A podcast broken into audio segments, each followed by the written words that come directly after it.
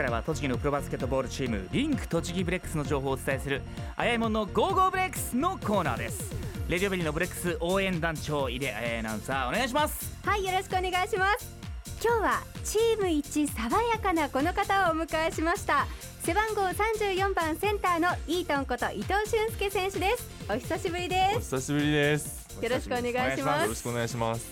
今日もですね、この2メーターを超える高身長でサングラスをかけて登場したんですよイートン、はい。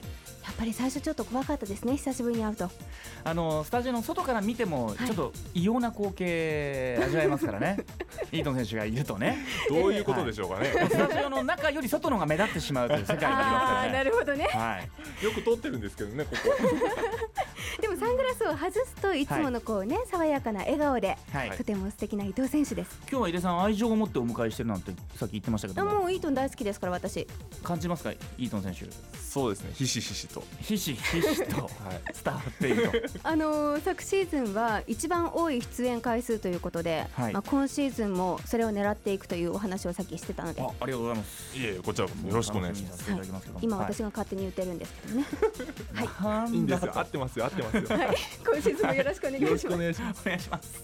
さてあの前回に出ていただいたのがですね6月だったんですけども、その時には日本代表候補に選出されたお気持ちとはい。東アジア選手権に向けての合宿の様子を伺いましたけれどもはい。あれから今日までもう怒涛のスケジュールでしたよね伊藤選手。そうですね。本当にもうこの間その収録できたなっていうようなイメージだったんですけど、うん。はい、気がついてみればもう8月も終わるんじゃないかと。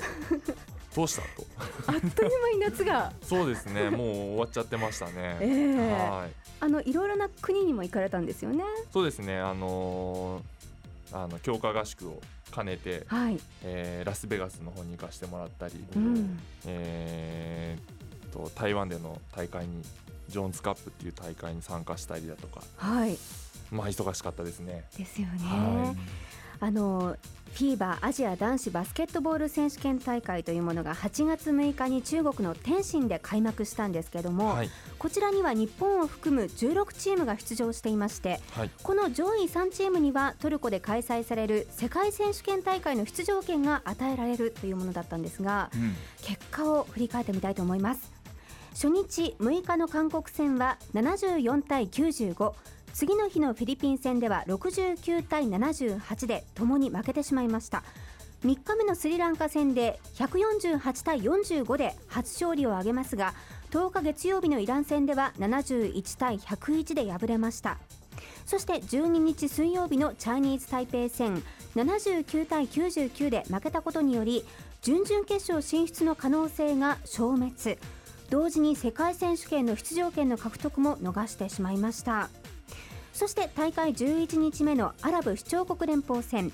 86対59で勝ち9位の座をかけてカザブスえカザフスタンと対戦しますが敗れてしまい結果は10位となりました。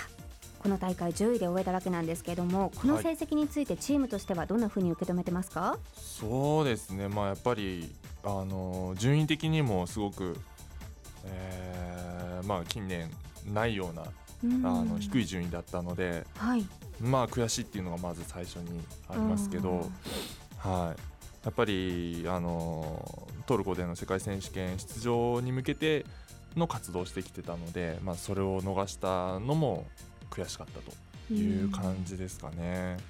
前回の大会で8位というのがこれまでの過去最低成績ということなので、はい。それを更新してしまったという今回の成績になっているんですよね。あの改めて振り返ってみて、はい。日本の反省点を挙げるとしたらどんなところだったんでしょうか？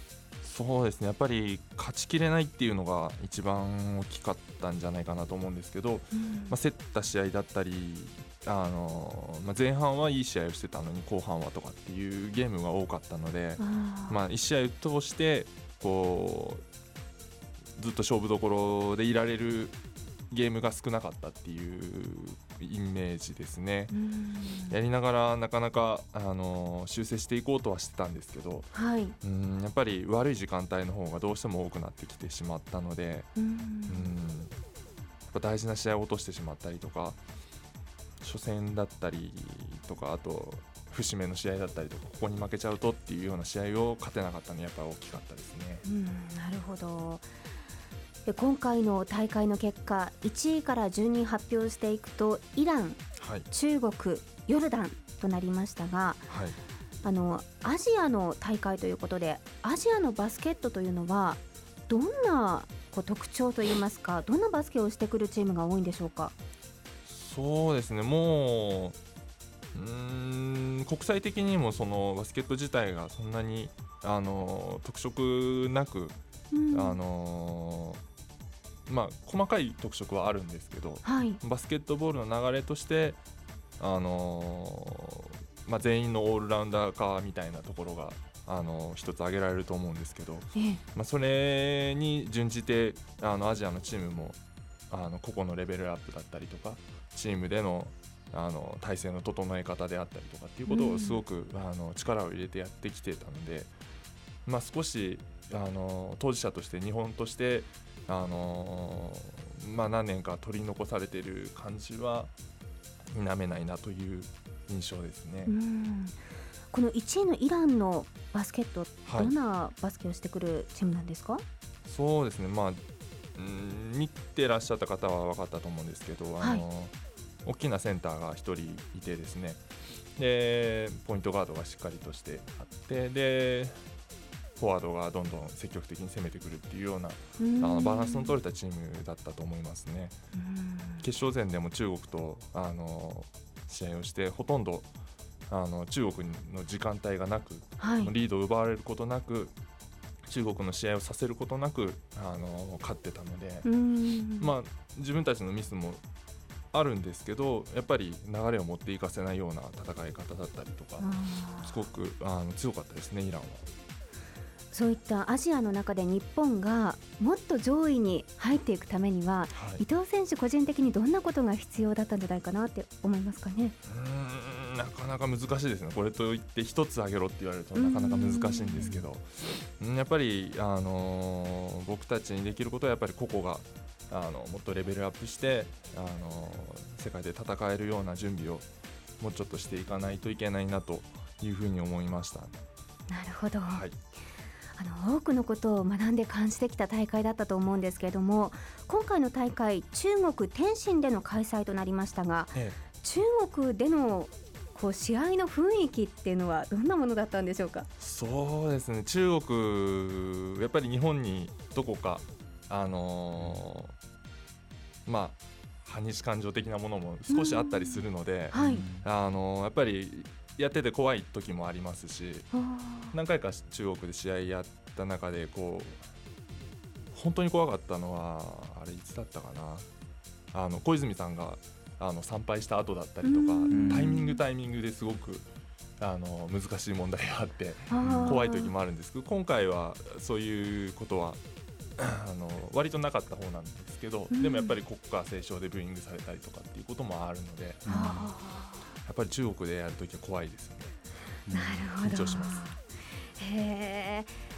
あのまあ、今回、中国での大会ということは1週間近く中国に行かれていたと思うんですけれども、中国でのそのえ暮らしといいますか、はい。生活はいかがでしたか、そうですね、まあ、基本的にホテルに缶詰だったので、はい。うん、ホテルの周りにも、あのーまあ、スーパーぐらいしかなかったんで、うまあん。ケンタッキーがありましたけど、はい。はい、じゃあ食べ物的には困ることはなかったんですか？そうですね。あのチームの方からあのレトルトだったりとかっていうのも配給されて、はい。あのなんとか食べてましたけど、ちょっと痩せましたけどね。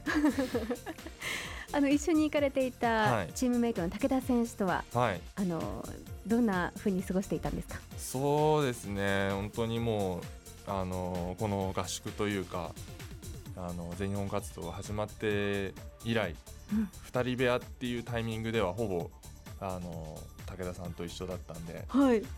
もう、なんていうんですかね、変なノリでしたね、もう最後の変なノリだ。あの天津の方では、ホテルでインターネットが使えたんですけど、はい。あの2台のパソコンで2人隣に並んでお互いにチャットしてるとか 隣と隣とチャットしてるとか。話せばいいいじゃないですか。そこがなんか変なノリなんですよね。そろそろご飯行くとか。先シャワー浴びるけど？みたいな。えー、でも友情も深まった感じでしょうかね。そうですね、うん。はい。もう疲れましたけどね というそういった大会を終えて、はい。日本に帰ってきたのが17日ということではい。宇都宮に帰ってきたのはいつ頃なんでしょうか？もうさっき帰ってきたところですね5時にあの宇都宮駅に新幹線で。本当にさっきなんですね。本当にさっきですね。じゃあそれまでの期間は？あのしばらくちょっと横浜の実家の方でゆっくりさせてもらったもらってたんですけど、はい。あのこの収録のために帰ってきたと、今日はいう感じです。出演のためにはい、ありがとうございます。やっぱりこう伊藤選手から愛を感じますよね、このコーナーへの。そうですよね。もう伊藤選手へはい。愛もあるんですよ、ラジオネーム葵さんがですね、うん。はい、あのお帰りなさいということで。あーありがとうございます。土曜日の公開練習参加されますか？っていうふうに。まあもちろん行かせていただきます。で無理はしてほしくないけど全員集合のブレックスが見たいですと、はい。で来週鹿児島ですね。初上陸ですしもう九州のファンの心をわしづかみにしてきてくださいなんてメッセージも頑張っていきます。もうイートン選手への愛情もね、ねえこれまでリスナーさんからこういっぱいパソコンに届いております。あありがとうございます。本当ですよね、もう本当に早く伊藤選手のプレイブレックスのバスケが見たいという気持ちでいっぱいなんですけれども、うん。あの9月8日火曜日には小山市の県立京南体育館で夜7時から韓国とのフレンドシップマッチが行われますそして同じ月9月の21日火曜祝日には宇都宮市の清原体育館で午後2時から日立サンロッカーズとのプレシーズンマッチがそしていよいよ10月3日土曜日にシーズン開幕戦です。国立代々木競技場第二体育館でトヨタ自動車アルバルクと対戦することが決まっています。もう本当に迫ってきてますね試合が。そうですね、目白押しですね。ええ。はい。どうでしょうか？あの2シーズン目に突入しますけれどもどんな気持ちで今シーズンは戦っていきますか？えー、まあやっぱり。まあ、がむしゃらにやってきた1シーズン目だったので、はいまあ、2シーズン目ということで周りもきっとあのブレックスに対して対応してくるところもあると思うんで、うんまあ2年目のジンクスじゃないですけどそういうのが、あの出ないようにあのしっかりやっていきたいと思います。今シーズンから初めて伊藤選手のプレーを見るというファンの方に、はい。ここを見てくれといううんアピールポイントをお願いします。えーっとやっぱりインサイドで体を張って仕事するのがまあ自分の信条だと思っているので、うん、まあガッチンガッチン体がぶつかるところだったりとかはい。そういう、あのーまあ、荒っぽいプレーだったりとかっていうところを楽しんでいただければバスケットの、まあ、新しい面が見れるんじゃないかなと思います。